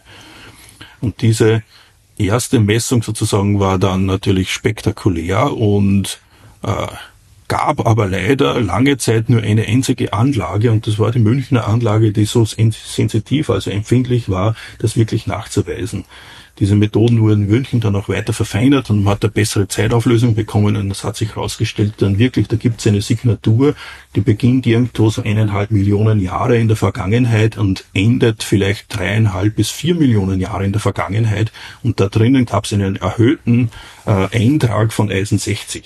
Und die einzige Erklärung, die man da hatte, war, es kann nicht terrestrisch sein, es kann nicht aus dem Sonnensystem kommen, es muss aus dem interstellaren Medium kommen. Und wenn es aus dem interstellaren Medium kommt, dann ist die wahrscheinlichste äh, Erklärung eben eine nahe Supernova-Explosion, die circa drei Millionen Jahre oder zweieinhalb Millionen Jahre vor unserer Zeit in der Nähe vom Sonnensystem stattgefunden hat. Ist dieses Supernova dann auf andere Weise nochmal bestätigt worden? Ja, ähm, man hat versucht, andere Isotope auch zu messen. Ähm, nicht nur Eisen 60, sondern es gibt weitere Isotope und da ist es jetzt die Schwierigkeit aus verschiedenen Gründen. Ähm, man könnte äh, zum Beispiel Aluminium 26 verwenden oder andere Isotope, aber da habe ich vorhin schon erwähnt, Aluminium 26 wird auch natürlich in der Atmosphäre und im Gestein produziert.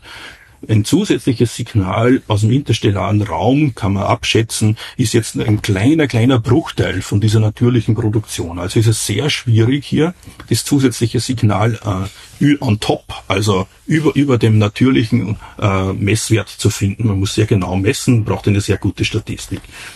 Da sind wir noch nicht so weit. Das haben wir versucht, insbesondere auch, weil dieser Eintrag, den wir beim Eisen 60 sehen, sich über eine sehr lange Zeit hinweg äh, stattgefunden hat, das heißt über eineinhalb Millionen Jahre und damit verteilt sich das auch über einen langen Zeitraum. Wenn es ein kurzer, schneller Peak gewesen wäre, dann wäre das Signal sehr hoch, aber kurz gewesen. Und das hat sich durch diese zusätzlichen Messungen herausgestellt, dass das eben nicht so war. Andere Isotope ist es ähnlich, äh, so dass bisher direkte Supernova-Isotope nur durch das Eisen 60 äh, sozusagen äh, verifiziert worden sind. Und äh, anderes Isotop, das es noch gibt, ist ein Plutonium-Isotop. Plutonium-Isotop, ein sogenanntes Plutonium-244, gibt's auch nicht natürlich auf der Erde. Ist wieder ein, sozusagen so ein Kandidat im Gegensatz zu Aluminium 26, wo es sehr viel natürlich auf der Erde gibt, gibt's Plutonium auf der Erde natürlichweise nicht. Sollte ich wieder so ins äh, Isotop sehen, eine Signatur sehen, dann wäre das auch wieder ein Hinweis, dass das extraterrestrisch sein muss. Auch eine Supernova oder kommt Plutonium woanders her? Ja, das ist die große Frage. ähm, deswegen gab es auch parallel zu den Eisen 60 Entwicklungen große Anstrengungen schon auch Plutonium nachzuweisen mit den damals relativ großen AMS-Anlagen. Ähm, Plutonium wird in einem äh, Prozess gebildet, das auch wieder äh, hohe Neutronenflüsse benötigt, ähm, aber äh, in einem sogenannten R-Prozess. Dieser R-Prozess ist ein schneller Neutronenempfangprozess und den kennt man, dass der existieren muss. Man weiß nur nicht, wo er stattfindet.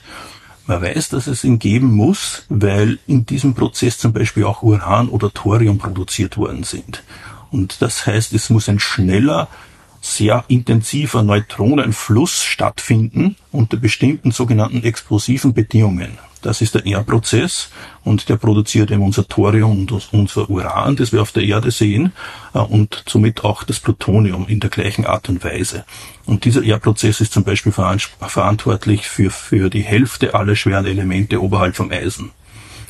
Ähm, dieser Prozess ist nicht notwendig für die Eisen 60 Produktion. Eisen 60 ist etwas anders. Das ist sogenannter S-Prozess, ein langsamerer Neutroneneinfang, äh, der in, in schweren Sternen stattfindet, äh, aber in Supernovae auf jeden Fall stattfindet. Auf der anderen Seite diese, dieser R-Prozess weiß man, dass stattfindet, aber wir wissen nicht genau, wo der stattfindet. Und ursprünglich war die Idee auch, oh ja, das beste Kandidat wäre wahrscheinlich eine Supernova. Wenn jetzt eine Supernova diesen R-Prozess macht, dann müsste das auch Plutonium erzeugen. Und die Supernova, wissen wir aber auch, ist verantwortlich für die Eisen 60 Produktion. Das heißt, wenn ich Eisen 60 finde, könnte ich möglicherweise auch Plutonium 244 finden. Na, nicht nur möglicherweise, ne? Sie müssten es garantiert finden, wenn die Supernova das herstellen würde. Wenn die Supernova das herstellt, aber wir wissen auch nicht, wie viel eine Supernova herstellt. Okay. Und äh, ursprüngliche äh, Ansätze äh, waren nicht empfindlich genug. Der Grund ist auch, dass zum Beispiel alle Modelle, wenn sie überhaupt vorhersagen, dass Supernovae Plutonium erzeugen, äh, sagen, dass das vielleicht ein Tausendstel der Menge der Eisen 60 Atome ist, vielleicht sogar nur ein Zehntausendstel, aber vielleicht auch sogar nur ein 10 hoch minus Sechstel, also 10, ein, ein Millionstel. Und diese geringen Mengen nachzuweisen, ist sehr, sehr schwierig. Man hat gerade mal das Eisen 60 nachweisen können und Plutonium ist jetzt noch einmal in viel geringeren Spuren vorhanden, sodass das noch einmal schwieriger war. Und die ersten Versuche, die vor circa 20 Jahren stattgefunden haben, haben kein Plutonium gefunden. Kein Plutonium gefunden über einem natürlichen Untergrund, also falsch, äh, kein Plutonium gefunden über einem Untergrund, der existiert durch äh, menschliche Produktion, anthropogene Produktion. Nämlich 244 Plutonium ist durch die Atombombentests und auch äh, in Kernreaktoren produziert worden. In bestimmten Mengen, und das sieht man jetzt auch in einem globalen Muster nicht nur Plutonium-244, sondern eine Reihe von weiteren Plutonium-Isotopen, die vorhanden sind. Natürlicherweise jetzt, das ist 239 Plutonium oder 240 Plutonium äh, und die eine genau ganz charakteristische Isotopensignatur haben und wo man dann weiß, sozusagen, das kommt jetzt aus den Atombombentests oder das kommt jetzt vielleicht aus Tschernobyl oder das kommt aus anderen äh, äh, menschlichen Aktivitäten. Wieder, es ist auch so ähnlich wie vorhin erwähnt, aber sollte diese Plutoniumsignatur ja nur äh, in den letzten Jahrzehnten zu sehen sein und nicht in der späteren, in der weiteren Vergangenheit. Man muss nur aufpassen, nachdem das Signal global ist, dass man sich kein solches Plutonium in die Messprobe einschleppt. Oder irgendwo in den Chemikalien, die man benötigt, um Proben herzustellen für die Messung, dass dort nicht irgendwo Reste, kleine Spuren von Plutonium zum Beispiel drinnen sind, weil wir hier wirklich auf dem geringsten Niveau sind. Aber wie kann man das denn, wie, wie, wie kann man das denn verhindern, dass man sich das einschleppt?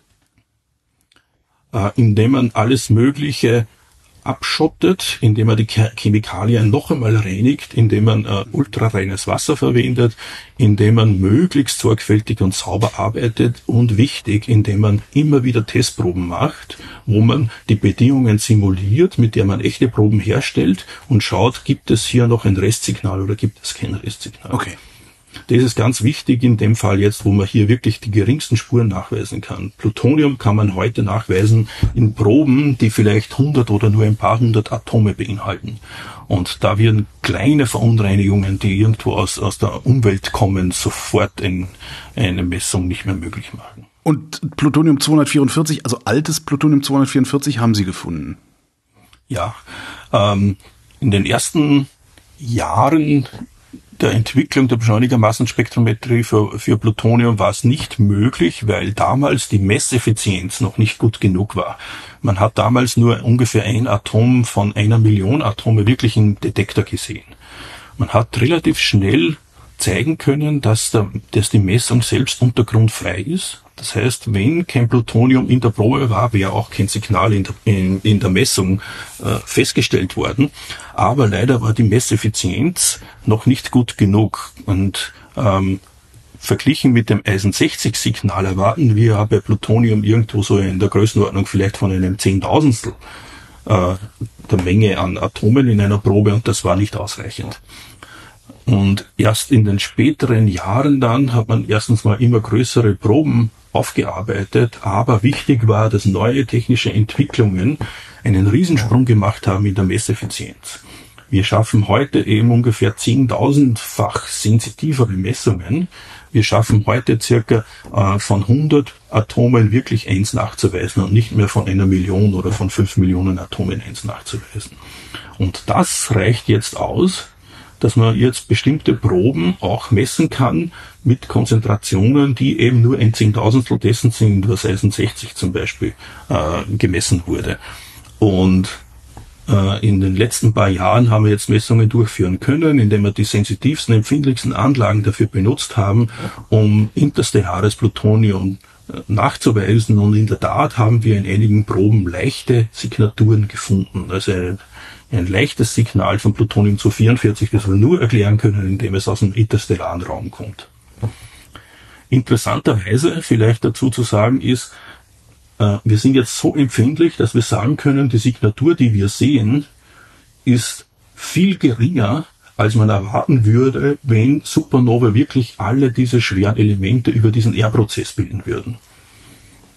Das heißt, dadurch, dass wir jetzt ein geringes Signal sehen, das nicht Null ist, aber nicht dem entspricht, was man erwarten würde, wenn, wenn Supernova verantwortlich wären für den R-Prozess, können wir etwas aussagen über den Ort und wie häufig nämlich dieser R-Prozess stattfindet. Und das ist ein wesentlicher Indiz jetzt durch diese Messungen, dass wir sagen können, Supernova können möglicherweise etwas R-Prozess machen, aber nur in der Größenordnung von Prozent.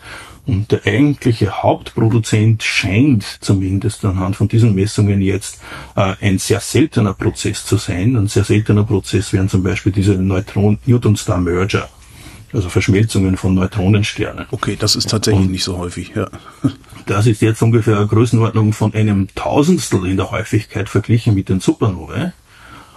Und damit aber insgesamt die Bilanz der schweren Elemente, zum Beispiel in unserer Milchstraße, passt, müssen diese sehr seltenen äh, Vorkommnisse wieder tausendmal mehr R-Prozessmaterial bilden pro Prozess. Ja, weil die sozusagen, sie sind nur ein Tausendstel so häufig, deswegen muss in einem Prozess auch tausendmal so viel gebildet werden, damit insgesamt die Bilanz wieder passt. Und das stimmt mit unseren Messungen, also ist zumindest stimmig mit unseren Messungen. Und es gibt ja andere Hinweise, zum Beispiel durch die Gravitationswellendetektion von Newton Star Merger und nachfolgend auch äh, Beobachtungen äh, vom elektromagnetischen Spektrum, das dort äh, stattgefunden hat oder beobachtet werden konnte, äh, gibt es Hinweise auch, dass diese Signatur auch dem entsprechen würde, was man von einem R-Prozess erwarten würde, die schweren Elemente bilden. Ähm, also es gibt aus von verschiedenen Seiten her jetzt schon Gründe dafür, dass äh, der R-Prozess dominant in einem seltenen Prozess stattfindet, wie zum Beispiel in diesen Newton-Star Mergers. Äh, insgesamt ist diese ganze Geschichte aber noch sehr offen, da äh, sehr seltene Prozesse wie diese Newton-Star Mergers nicht alles erklären können. Also es scheint so zu sein, dass es entweder noch Veränderungen geben muss in der Modellierung oder dass wir verschiedene Prozesse haben, die alle zu dem R-Prozess beitragen. Möglicherweise sind wirklich Supernovae noch immer ein Kandidat und zwar bestimmte Unterklassen von Supernovae, die ähm, häufiger stattfinden können oder sehr früh in der, nach der Bildung von unserer Galaxie stattgefunden haben, wo noch keine Neutron-Star-Merger zum Beispiel möglich waren. Als Sie mit dem Studium angefangen haben, haben Sie damit gerechnet, dass Sie Astronom werden? Äh, naja, Astronom nicht, aber mir hat die Astronomie schon von Anfang an sehr stark interessiert. Also war fasziniert von Mond und den Sternen und auch äh, haben sehr, habe ich sehr schnell mit einem äh, Kollegen äh, ein Teleskop gebaut, das wir damals hatten. Das heißt, das war für mich schon relativ früh klar, dass ich irgendwo in die Astrophysik gehen möchte. Bin dann über einen Umweg der Kernphysik und Mathematik dann aber doch wieder zurückgekommen, auch zur Astrophysik, genau. Ähm, die Astrophysik, die Sie bis jetzt beschrieben haben, findet aber komplett auf der Erde statt. Gibt es auch eine Astrophysik, die außerhalb stattfindet? Also, wenn ich Ihnen jetzt Mondgestein bringe, können Sie damit auch was anfangen? Ja, kann ich damit was anfangen? Wir haben auch jetzt Mondgestein. Das ist sozusagen der nächste Schritt. Wir haben jetzt zweimal sehr gut verifizieren können, dass sowohl Eisen 60, äh, äh, interstellares Eisen 60 eingetragen wurde auf der Erde und auch Plutonium zu 44 zu finden ist. Äh, jetzt sozusagen ist der nächste Schritt, wir haben wirklich Proben von den Apollo-Missionen, wo wir im Mondgestein beziehungsweise im Mondstaub in dem Fall, ja, äh, diese Radionuklide nachweisen möchten und zwar weiter in die Vergangenheit. Der Mond hat keine Atmosphäre, es gibt keine geologischen Aktivitäten, das heißt, dort implantiertes Material wird sehr lange an der Oberfläche des Mondes bleiben und damit können wir mit den langlebigen Radionukliden noch viel weiter in die Vergangenheit schauen, als wir mit terrestrischen Proben können. Und insbesondere Plutonium 244 ist ein guter Kandidat, weil die Halbwertszeit von Plutonium jetzt schon bei 81 Millionen Jahren liegt. Also es zerfällt sehr langsam. Wir können einige hundert Millionen Jahre zurück in die Vergangenheit gehen und genau dazu ist auch das Mondmaterial sehr gut geeignet. Macht die, äh, die, die fehlende Atmosphäre auf dem Mond, macht aber auch eine andere Strahlung auf dem Mond als auf der Erde. Macht Ihnen das was aus? Oder können das Sie das ist eine sehr gute Frage. Ähm, ja, müssen wir berücksichtigen, weil im Gegensatz zur Erde auch zum Beispiel Eisen 60 in äh, signifikanten Mengen vorhanden ist. Wir können das aber sehr gut messen durch andere Isotope. Isotope, die quasi nur durch die kosmische Strahlung erzeugt werden. Und die können wir als Maß dafür verwenden, um abzuschätzen, wie viel Eisen 60 ist in, durch die kosmische Strahlung erzeugt worden oder gibt es dann einen Überschuss über dem. Und das können wir auch zum Beispiel mit äh, Meteoritenmaterial sehr gut simulieren. Das funktioniert eigentlich recht gut und wurde schon an ersten Messungen auch in München vor, vor acht Jahren gezeigt dass es hier einen Überschuss an Eisen 60 gibt. Das heißt, wir werden an diesen Mondproben jetzt eine Reihe von unterschiedlichsten Nukliden messen. Manche werden äh, ein interstellares Signal hoffentlich geben, manche werden äh, den kosmogenen Untergrund, also die Produktion im Sonnensystem durch die kosmische Strahlung indizieren und manche, wie zum Beispiel das Plutonium oder auch andere Aktinide, gibt es noch weitere dazu, die werden im Prinzip nur aus interstellaren Quellen kommen können, falls wir es sehen. Erwarten Sie da noch Überraschungen oder geht es da eher darum, einfach nur das Wissen zu vertiefen, das wir sowieso schon haben? Diese, naja, man muss sagen, diese Messungen sind sehr komplex. Wenn wir jetzt von Eisen 60 Messungen sprechen, zum Beispiel gibt es zurzeit nur mehr eine einzige Anlage, die empfindlich genug ist, weltweit solche, solche Messungen durchzuführen. Die ist an der ANU, das ist in Canberra, Australian National University. Ähm, die Münchner Anlage hat geschlossen für Plutonium gibt es zurzeit äh, zwar mehrere Anlagen, die im Prinzip äh, empfindlich genug sind, aber bisher hat auch nur eine einzige Anlage gezeigt, dass sie interstellares Plutonium sehen kann. Das ist eine, eine Anlage bei Ansto in Sydney. Wir werden jetzt nächstes Jahr eine ähnliche Anlage, die hoffentlich noch empfindlicher ist, aufbauen. Das heißt, dann wird es eine weitere Anlage gehen, ab, äh, geben ab 2023. Aber insgesamt sind die Messungen sehr schwierig und auch die Interpretation der Daten ist nicht so einfach. Es, diese Teilchen, die aus dem interstellaren Raum kommen, haben eine sehr komplexe Geschichte hinter sich. Wir können zwar Teilchen nachweisen, aber die Teilchen, bevor sie eingebaut worden sind, sind vielleicht durch, Ozeanströme verteilt worden auf der Erde. Sie müssen durch die Atmosphäre runterkommen. Die Teilchen müssen vorher ins Sonnensystem eindringen können. Das ist auch nicht äh, in allen Fällen der Fall. Sie müssen im interstellaren Medium überleben und sie müssen irgendwo produziert und, und äh, rausgeschleudert werden. Diese ganzen komplexen Prozesse äh, können natürlich sozusagen zu unterschiedlichen Resultaten führen und äh, diese Messungen müssen verifiziert werden durch verschiedene Isotope, aber noch besser wäre es durch verschiedene Anlagen, die eben diese, diese Signale eben genau wieder verifizieren können, wie wir sie gemessen haben. Das heißt, ich erwarte äh, einerseits eine, eine Bestätigung unserer früheren Daten, andererseits aber durch andere neue Isotope, die wir teilweise entwickeln, die hoffentlich auch andere Kollegen entwickeln werden, neue Isotope, dass wir zusätzliche Informationen bekommen. Teilweise haben wir schon neue Informationen, die machen die Sachen immer, immer komplexer. Das heißt, es kommen immer wieder neue Fragestellungen dazu. Wir wollen das im, mehr im Detail verstehen. Nicht nur, dass etwas produziert worden ist, sondern vielleicht wann es produziert worden ist, wie oft etwas produziert wird und vielleicht auch wie häufig das produziert werden, mit, mit welchen also, äh, Wahrscheinlichkeit, dass das, diese Teilchen in bestimmten Szenarien produziert werden. Das sind noch sehr viele offene Fragestellungen und wir sind hier erst am Anfang in der Entwicklung. Reicht das bisschen Mondgestein, das wir haben, überhaupt aus, Ihre Fragen zu beantworten? Das werden wir sehen. Also wir haben jetzt da ja. sechs, sieben verschiedene Arten von Mondgestein, die mhm. unterschiedliche Zeiträume äh, beproben lassen. Äh, ob das jetzt so funktioniert oder nicht, werden wir sehen.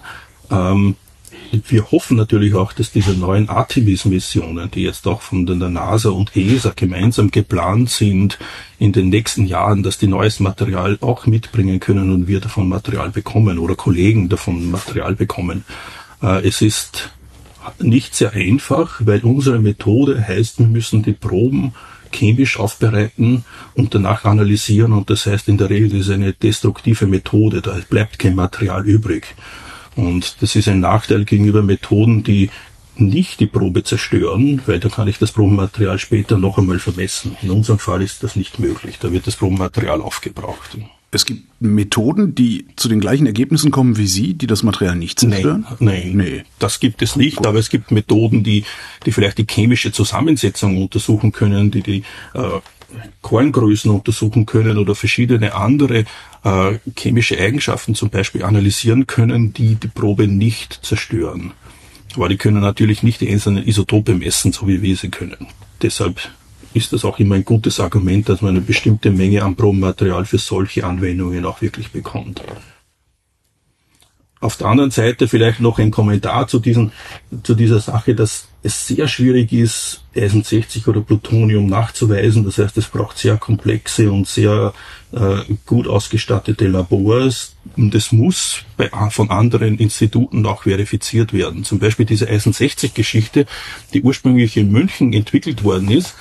Äh, wir hatten damals ich war später an der ENU in Australien und dort auch Eisen 60 äh, die Empfindlichkeit entwickelt und dadurch hat es einen richtigen Boost gegeben, weil dann kam eine zweite äh, Anlage dazu und konnte verifizieren, was eine andere Anlage als einzige bisher nur zeigen konnte und damit ist auch die Glaubwürdigkeit entsprechend gestiegen.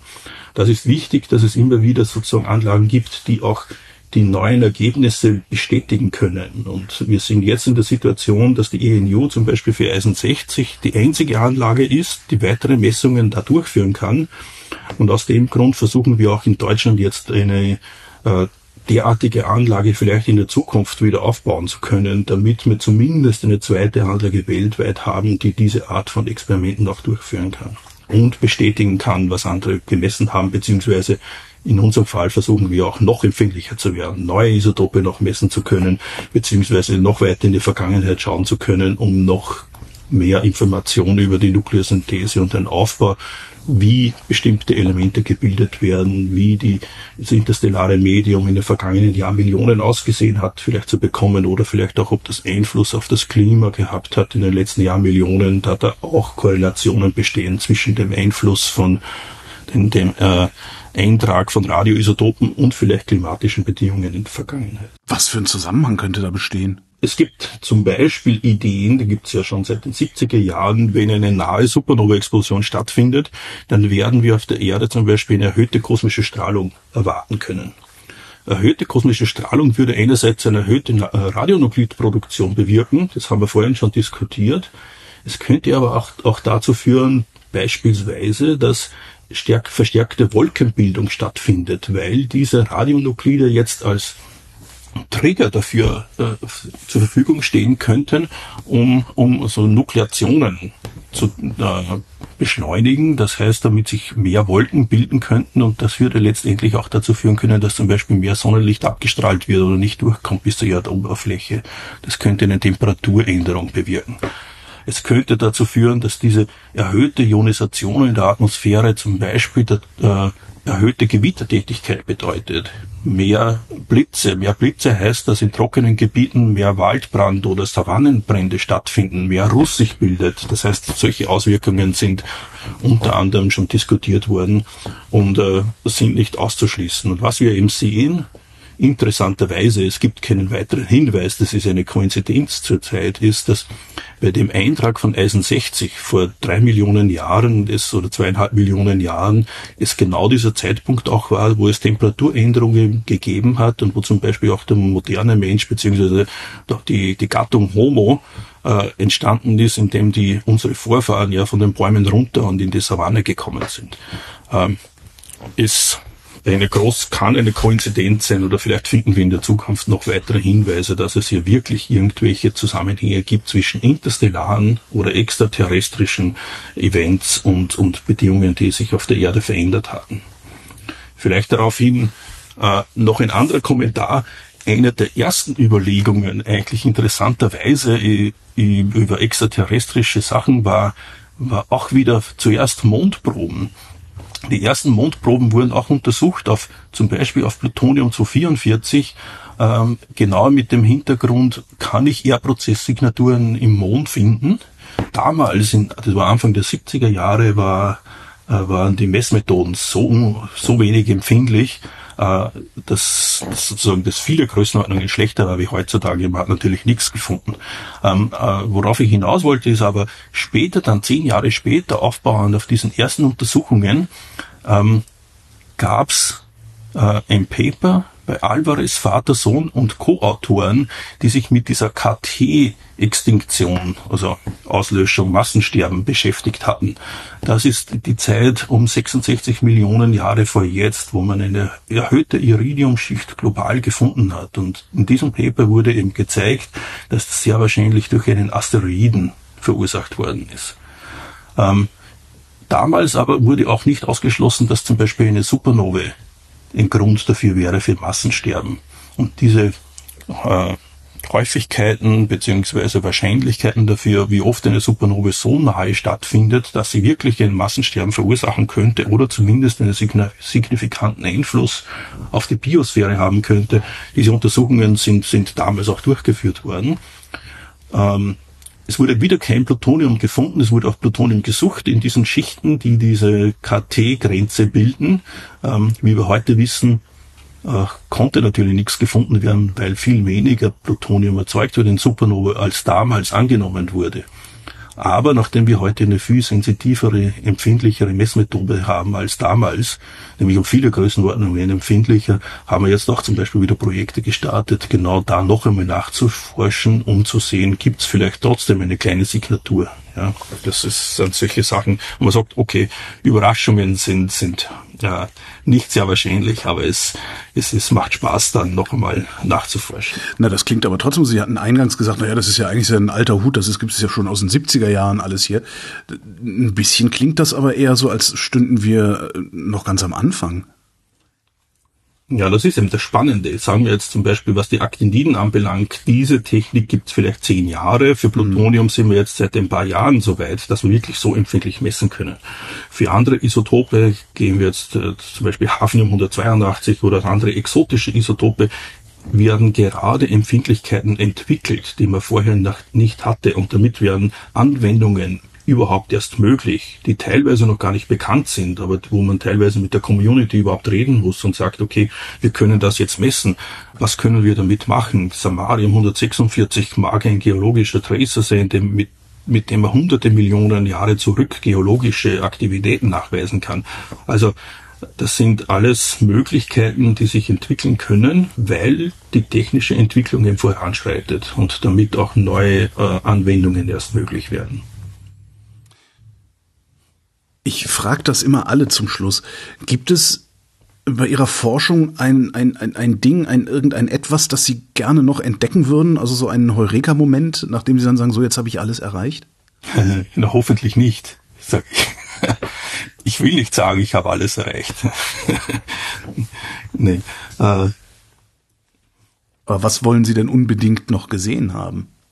Ja, eine, ein Projekt, das wir als nächstes machen, ist, ähm, ist vielleicht, vielleicht ganz interessant, aufbauend auf unsere Plutonium 244 Messungen, wo wir eben wirklich ein Signal aus dem interstellaren Raum gefunden haben, das uns zeigt, dass ein R-Prozess stattgefunden haben muss, aber Plutonium ist sehr langlebig. Das heißt, wir wissen nicht, war es vor kurzem, war es gemeinsam mit dem Eisen 60 produziert oder ist es vielleicht vor ein paar hundert Millionen Jahren produziert worden und wir sehen nur mehr die Reste von dem, das nicht zerfallen ist seitdem. Ähm, was wir jetzt machen, insbesondere auch mit diesen Mondproben machen wollen, ist, wir wollen noch weitere Isotope gleichzeitig dazu messen. Und da gibt es ein anderes Isotop, das ist Curium 247, das ist noch schwerer als Plutonium, wird auch nur im R-Prozess gebildet, hat aber eine Halbwertszeit von 15 Millionen Jahren. Das heißt, es ist viel kurzlebiger als, als das Plutonium 244. Wenn ich nun beide messen kann und äh, zum Beispiel beide sehe, dann weiß ich, dass die produziert werden mussten innerhalb von äh, vielleicht ein paar Halbwertszeiten vom Curium. Das heißt, ich kann den Zeitpunkt der Produktion etwas einschränken und ich kann relativ gut abschätzen, wie das Verhältnis von Curium zu Plutonium gewesen sein muss bei der Zeit der Produktion.